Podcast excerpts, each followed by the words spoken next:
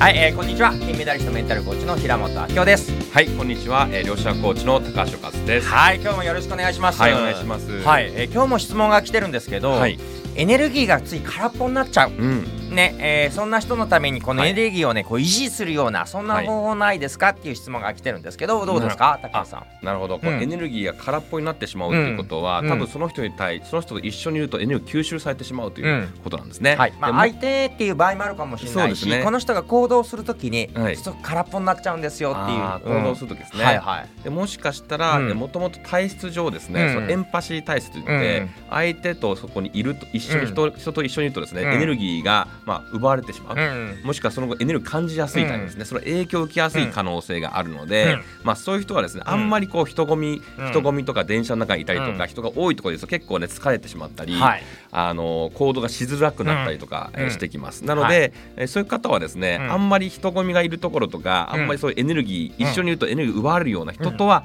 あんまり会わない方がいいかなと、まあ、できるだけ自分の時間を作ってですね、はい。まあ、一人リラックスして、うん。まあ、例えば自然豊かな場所とか、森林浴とかですね、なんかピクニックに行ったりとか、うんうん。もっと、えー自然のエネルギーをはい。吸収できる場所に行って、そこでエネルギーチャージをですね、えーすると、えー行動がしやすくなっていくんじゃないかなと思いますね。はい、まあ、確かにね、うん。これ心理学の専門用語で言うと HSP Highly Sensitive Person と言いまして実は、えー人口の5人に1人が HSP です、でこの人たちはあの敏感体質というかただでさえ他の人よりもいろんなことを察知しがちな人なんですよね、なのでまず、えーそうやってねエネルギー空になっちゃうとか、えー行動する前につい疲れちゃうっていう人は、あ5人に1人だからあのそんなに特殊じゃないんだってまず思ってほしいんですね。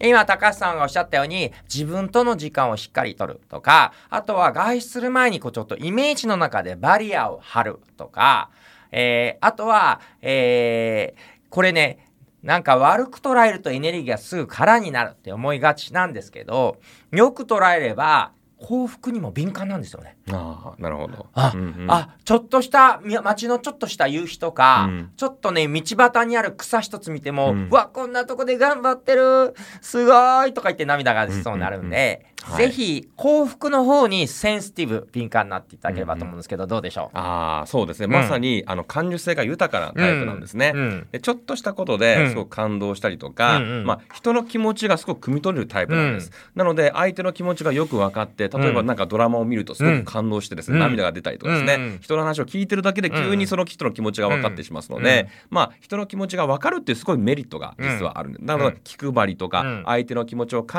えて何か行動できたり他にはない能力があるんじゃないかなと私は考えます。はい。ということで今日のワンアクションまず一つは5人に1人だから普通なんだと思ってください。はい。そして、えー、とぜひね疲れそうな場所だとかつら疲れそうな人の場合は、うん。バリアはってちょっと想像してほしい、そして最後感動するを嬉しいを楽しいを幸せな方にアンテナを張っていただければと思いますね。はい。はい。ということでありがとうございます。ありがとうございます。Thank you.